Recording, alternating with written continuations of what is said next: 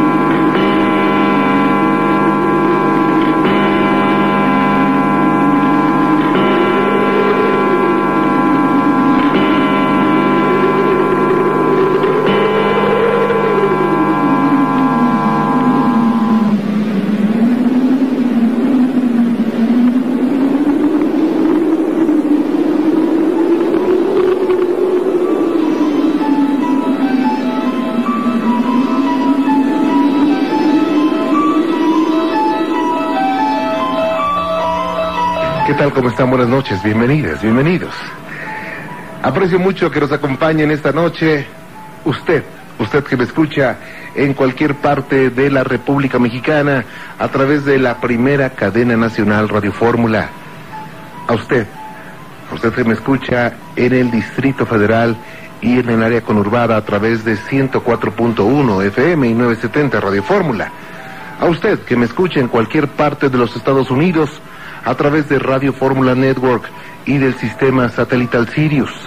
A usted, por supuesto, que me escucha en cualquier parte del mundo a través de internet, radioformula.com.mx. Le agradezco mucho y le invito a que haga contacto con nosotros esta noche. Gracias por estar con nosotros. ¿Cómo están ustedes? ¿Bien? Ustedes que me escuchan en cualquier parte de la República Mexicana, muchas gracias. A todos los amigos que me escuchan en el Distrito Federal y área conurbada. También les enviamos un saludo cordial. Por supuesto, a los amigos que me escuchan en cualquier parte del mundo a través de Internet. Muchas, muchas gracias. A nombre del equipo, un saludo cordial. La producción de Georgina Vilés e Ignacio Muñoz. Soy Juan Ramón Sáenz. Muchas gracias por estar con nosotros y tengo mucho para usted. Y bueno, pues vamos a iniciar. Lorena, ¿cómo le va? Bien, Bienvenida, Lorena. gracias. A sus órdenes. Este, no, pues lo que pasa es que yo antes jugaba a la Ouija ¿Sí? y este, y resulta que yo andaba con un chavo Ajá. y sospechaba que ese chavo andaba con una chava. Ajá. Perdón, Lorena. ¿Con qué eh, intención jugaba usted a la Ouija? ¿Por pura curiosidad, por juego o por alguna intención especial? No, pues o sea, porque yo quería saber, o sea, que que me dijera si era cierto que andaba con una chava. Ajá. Y este, y le pregunté, o sea, la, la compré y le pregunté Sí. que si, primero le dije que si quería jugar conmigo. Ujú. y me dijo que sí después le dije que que este co- que ay, que si ese chavo andaba con alguien y me dijo que Sí. sí y yo le pregunté que si la muchacha tenía teléfono y me dijo la ouija que sí y le dije que si me lo podía que si me podía dar el teléfono Sí. y me empezó a dar unos números y los apunté en un papel y le, le pregunté que cómo se llamaba y me dijo que Nayeli Ortiz. Entonces yo dejé la ouija en el momento que me dio el teléfono y fui a hablar por teléfono. Sí. y me al momento de marcar me contestó un señor y le dije buenas tardes y me dice el señor buenas tardes le digo disculpe se encuentra Nayeli Ortiz y me dice sí dice quién la busca y dice le dije yo le digo una amiga y dice una amiga y dice el señor se quedó callado y dice a quién busca y le digo a Nayeli Ortiz. Y dice sí dice sí vive aquí una Nayeli Ortiz. Dice pero lo que pasa es que es una niña de dos años dice y es imposible que ella tenga amigas. Entonces pues yo yo me quedé así, ¿no? De pues, ahora sí quedé a seis. Y después este les digo, bueno, le digo, disculpe. Y le colgué. Y después regresé y le, le pregunté a la Ouija que por qué me había dado ese, ese número y que era una niña de dos años, o sea que no era una muchacha. Y me dice, me la Ouija me dijo, dice, no, dice, lo que pasa es que esa niña se va a morir. Y yo le dije, pero ¿por qué? Y me dijo que ella se la iba a llevar. Y entonces yo le dije que no y dejé de jugar porque pues me dio miedo. Y al otro día, o sea, guardé el teléfono y al otro día fui y llamé y este y me contestó el mismo señor y le digo, Le digo, disculpe, le digo, se, se encuentra Nayeli Ortiz y el señor me dijo una grosería y después me dice, dice, no, dice, ¿cómo, cómo se ponen a jugar con eso? Dice, si mi hija acaba de fallecer, dice, no, no tienen ustedes, este, ahora sí que, o sea, consideración y me colgó. Oiga, ¿y desde de cuánto tiempo pasó para que usted volviera a hacer contacto con ella ahora por teléfono? ¿Con quién? ¿Con la Ouija? No, con, con los papás de la niña. lo que pasa es que yo traía mi... Al otro día enseguida le llamé para volver a preguntar por esa niña. Y este, me dijeron que ya había fallecido. Y pues me colgó el señor y pues yo me quedé así. Y yo traía el teléfono en mi cartera. Y pasó tiempo, o sea, no exactamente no sé cuánto tiempo, pero después este empecé a buscar el teléfono para volver a llamar, para ver, o sea, porque yo, o sea, yo no, no puedo creer que eso me haya pasado a mí. O sea, yo lo hago como si fuera un sueño, no sé, o sea, no lo puedo creer, me pasó y no lo creo. Y me, pero ya no encontré el teléfono y yo lo traía en mi cartera. O sea que como por arte de magia se desapareció el teléfono. ¿Esto cuándo fue? Hace como cinco años. Tenía yo como 16 años más o menos. Qué terrible. O sea, usted le pregunta a la Ouija, ¿mi novio anda con alguien? Sí, anda con fulana de tal. Ajá, con usted, Ortiz. Y le, y, le, y le dijo, ¿dónde de ubicarla? Entonces va a buscarla, pero se trata de una niña de dos años. De dos años, exactamente. Después la Ouija le dice, ¿sabes qué? Yo me voy a llevar a esa niña. Ajá. Usted llama posteriormente por teléfono y le informan que esa niña había fallecido. Sí. ¿Qué sintió? ¿Qué pasó por su mente? No, pues muchas cosas. O sea, me dio mucho miedo y sentí que mi sangre se me fue hasta abajo. O sea, sentí, me dio miedo. Claro. Pero, o sea, la costumbre no se me quitó y después seguí jugando con el tiempo porque la guardé debajo de mi cama y luego andaba yo, digamos, haciendo mi quehacer. Y barríamos y salía la ouija, era lo primero que salía. O sea, como si la ouija quisiera que yo la agarrara. Y ya después la, la dejé y mi papá me la rompió.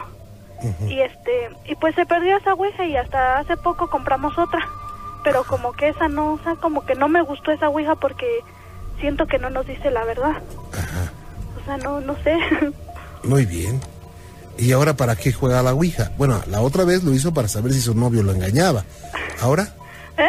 Pues por curiosidad también, porque sigo, quiero seguir sabiendo cosas y pues es que hay algunas cosas que sí, sí me ha dicho que, o sea, verdad. ¿Cómo qué cosas le gustaría saber? Este, como por decirlo, le pregunté una vez que si mi papá andaba con alguien y me dijo que también que sí. Y este, y me dijo que se llamaba una señora que se llamaba Clara. Y llegando mi papá a bromear y le dije, digo, órale, le digo, con que tienes tu novia Clarita. Y mi papá se quedó así, se me quedó viendo, dice, ya no andes jugando eso, dice, porque eso es malo. Y les digo, ah, le digo, entonces sí es cierto. Dice, no, dice, ya cállate. Y de ahí fue donde mi papá me rompió la tabla. Ah, ok. Vaya, bueno, pues tenga mucho cuidado, ¿eh? Y mi papá, sinceramente, sí andaba con ella, porque después le, le caímos. ¿Y usted sabe con quién se comunicaba? ¿Que el, yo? Pues no, nada más le decía que con quién jugaba y me decía, me acuerdo que me decía que se llamaba Gulgi. Y le digo, ah, digo, ¿te llamas Gulgi? Dice, sí. Y de hecho un día hasta en el círculo, como trae un círculo donde indica las letras, este, veía yo para adentro como si tuviera un túnel. O sea, nada más un circulito así se veía profundo para adentro. Pero, o sea, al principio como que no me daba miedo, pero eso de la niña sí. O sea, sí, sí me aterrorizó.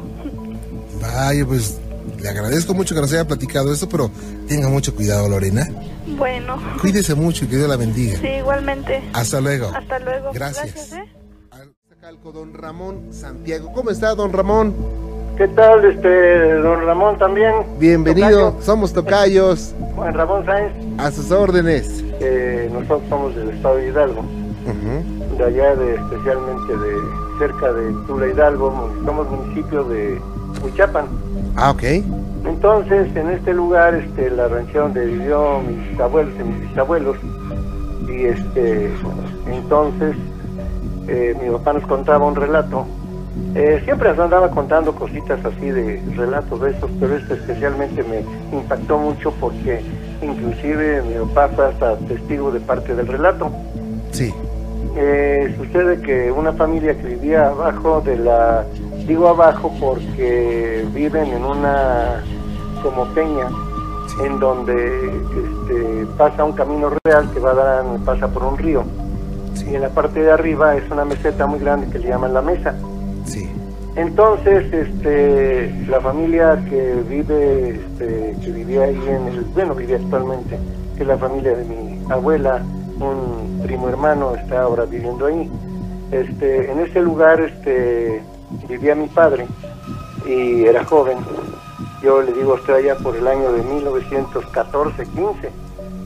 Entonces, mi papá nos platicaba que una vez a la familia que vivía abajo, a unos 100 metros abajo, este, les sucedió esto. El, el abuelo, que se había quedado ya viudo, vivía en su cuartito y en otros eh, cuartos vivían las demás familias, ¿verdad? Los otros hijos, ya con sus esposas, en fin. Pero el, el abuelito se quedaba en su cuarto y entonces, este, normalmente y un buen día, este, en la mañana se levantaban cinco y media, a veces de gente muy tempranera, que bajan a sacar los animales para llevarlos a, dar agua al río y luego ya llevarlos al potrero, en fin, a pastar. Sí. Eh, ese día se levantaban temprano, como siempre, cinco y media, cuarto para las seis, en fin. Y luego ya, este, en eso estaban ya, iban a sacar los animales, iban a, cuando llegaron unas personas por el camino real, corriendo por ahí, les dijeron, oiga usted, este, ¿qué pasó, don fulanito? Era este el papá de un este de un muchacho que ahora está en Estados Unidos, ¿verdad? Que quiere ser grande como un servidor, ¿verdad? Pero este eh, ya le hablaron, a ver, este, eh, este joven, está su papá por allá en la cama, ¿cómo lo fueron a botar por allá en la milpa, allá, en el, allá arriba en la planicie, en la, en la mesa? ¿Cómo que mi papá está en la mesa? No, señor, ¿cómo? Sí, dice, ya está sentado en la, en la cama, dice, ahí tapado con las cobidas, está muriéndose de frío. Ahí al pasar nosotros ahí por el camino real, dice, lo vimos ahí como a unos 30, 40 metros ahí sobre el, la con todo y cama. ¿Cómo es posible? Inmediatamente se asomaron allí en el cuarto del abuelo, abrieron y, pues, ¿cuál? El lugar de la cama del abuelo estaba vacía. ¿Cómo? van corriendo, se llevaron este, inmediatamente este, peones y se fueron para allá arriba los hijos y las, las nueras allá van para allá arriba. Llegaron allá y uh, los abuelos muriéndose de frío y reenojado. Miren nomás donde me vinieron a votar aquí a media milpa. Bueno, total que enojado el abuelo ya lo le pusieron los botines que había dejado, se habían quedado ya en el cuarto y luego ya este se lo llevaron con mucho cuidado para allá abajo, desarmaron la cama, unos peones se llevaron el colchón, otros se llevaron, se llamaron la cama y se la llevaron, en fin, vaya, las cobijas, todo. Ya, pues, lo metieron allá, armaron la cama en el cuartito otra vez y ya lo bajaron y le dieron ahí unas, un té caliente y en fin, vaya. Pues total, ya pasó el asunto. Para no hacerse la larga, don Ramón, como a los tres meses o algo, el vuelve a suceder otra vez lo mismo. Este, entonces, este, el, uno de los hijos, temprano, lo que hizo fue abrir el cuarto para ver al abuelo que estuviera bien. Ya se habían acostumbrado a irlo a ver temprano, que estuviera bien, que no hubiera problemas. ¿Cuál sería la sorpresa que abre el cuarto un día y abre y ve el, vacío el, el cuadro donde estaba la cama? Inmediatamente corrieron, ¡Ey, mi papá ya no está! ya debe estar allá arriba, pues ya habían visto lo anterior. Y ahí van saliendo cuando ya venían unas personas también a visitarse. Oigan, otra vez está don, era, era don, don Armando, era don Armando. Ya está Mandito, le decían Mandito. No, ya está Mandito allá en otra vez. ¿Cómo lo fueron a votar otra vez? No tienen vergüenza ustedes. Quieren salir a votar al abuelo si ya no lo quieren. Nosotros nos hacemos cargo de él. Que, ¿sabe qué? No, pero ¿cómo? Ya van otra vez y la misma historia ya lo trajeron otra vez a la vez, tuvieron que ir a ver un, médico allá al pueblo, al, poblado de Tula, de Tula de Chapantongo, que es el que está más cercano, y vieron ahí un doctor que había y ya lo atendió, en fin. Entonces uno de los hijos dijo, no, ahora ya no, vamos a yo voy a quedar con mi papá, porque ya no vamos a esperar a ver cómo está que alguien lo saca, pues cómo está eso, ¿verdad? Total, que pasó otra vez el tiempo, ya se les había olvidado cinco o seis meses, ya otra vez y pasó el tiempo. Y se para el hijo un día, una mañana, ya se prende la luz el foquito, porque el foquito, el, farolito que tenían de petróleo, prende el farolito ahí y va viendo otra vez el lugar vacío, don Ramón. Otra vez. Es la tercera, era la tercera vez, pero él se quedaba ahí, se quedó en el cuarto. ¿Cómo? Sí, sí, él se quedó en el cuarto precisamente para ver que no lo sacaran de ahí, porque pensaban, alguien viene a sacarlo, Ajá. pero pero sin ruido ni nada. Pues imagínense sacar colchón, cobijas, desarmar cama y sacarlo y llevarlo hasta allá arriba, a como a un kilómetro de distancia, subiendo todo lo que es el camino real y luego la planicie de la allá de las milpas allá de ellos, ¿no? Pues nada, señor, que ahí van volados, abrió, abrió los sabrosos a los hermanos y ahí van temprano. Entonces ya no hubo quien lo viera allá arriba en las milpas, estaba el maíz creciendo tantito y este y ahí van corriendo para buscarlo por allá arriba, sí, y luego luego lo vieron, allá estaba la cama y el abuelo allá otra vez sentado ahí muriéndose de frío. Era la tercera vez. No, hombre, ya fueron con los peones, bajaron la cama y otra vez lo mismo, ya lo metieron allá, lo llevaron al médico y todo eso, pero así el abuelo ya eh, estuvo muy mal porque esa vez ya era tiempo todavía de, de marzo, abril, que todavía en aquellos lugares es frío porque es parte del Valle del Mezquital. Y Sí. todo eso, entonces el abuelo pues este, le, le hizo mal, vaya, o simplemente la impresión por tercera vez de que eh, lo habían mandado allá al, al, allá al- en medio de las milpas.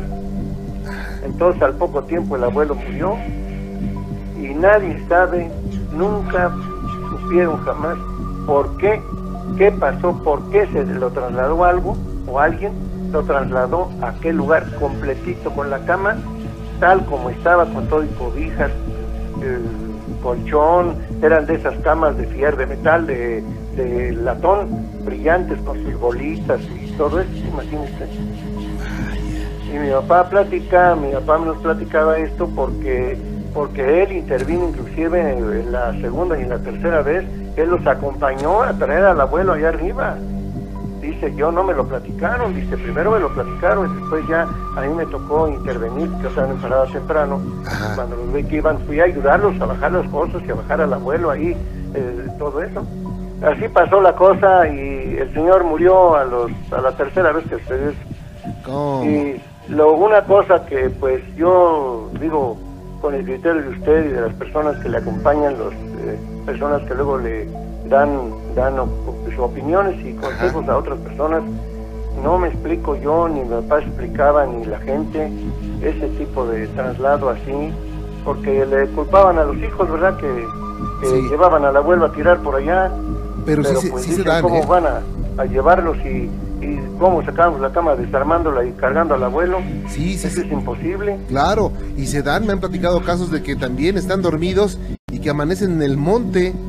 Y, que no, digo, lo peor es que no se dieron cuenta cuando llegaron al monte, nomás el frío los, des- los despierta. Pues sí. Pero es algo que tal vez los seres humanos del siglo XXI podamos darle una, una explicación dentro de unos años, don Ramón. Pues sí, porque mi papá jamás explicó y consultaron con párrocos, con bueno, con sacerdotes, Sí, que es lo que más se acostumbraba, de más confianza que se tenía, sí. todo, y dijeron que pues que no, que eso no podían saberlo ni podían decir eh, que cómo es que se trasladó esa persona, la trasladaron con todo y cama completita a ese lugar, ahí Claro. estaba a media mil. Vaya, don Ramón, pues qué gusto saludarle y estoy a sus órdenes. Y ya por ahí le habré otro día para contarle algunas otras experiencias, Le, don Juan Ramón. le recuerdo que esa es su casa, don Ramón. Hombre, muchas gracias. Cuídese mucho. Igualmente y por ahí nos veremos y felicidades por el programa. Muy amable, señor. Gracias. Hasta luego, señor. Hasta luego.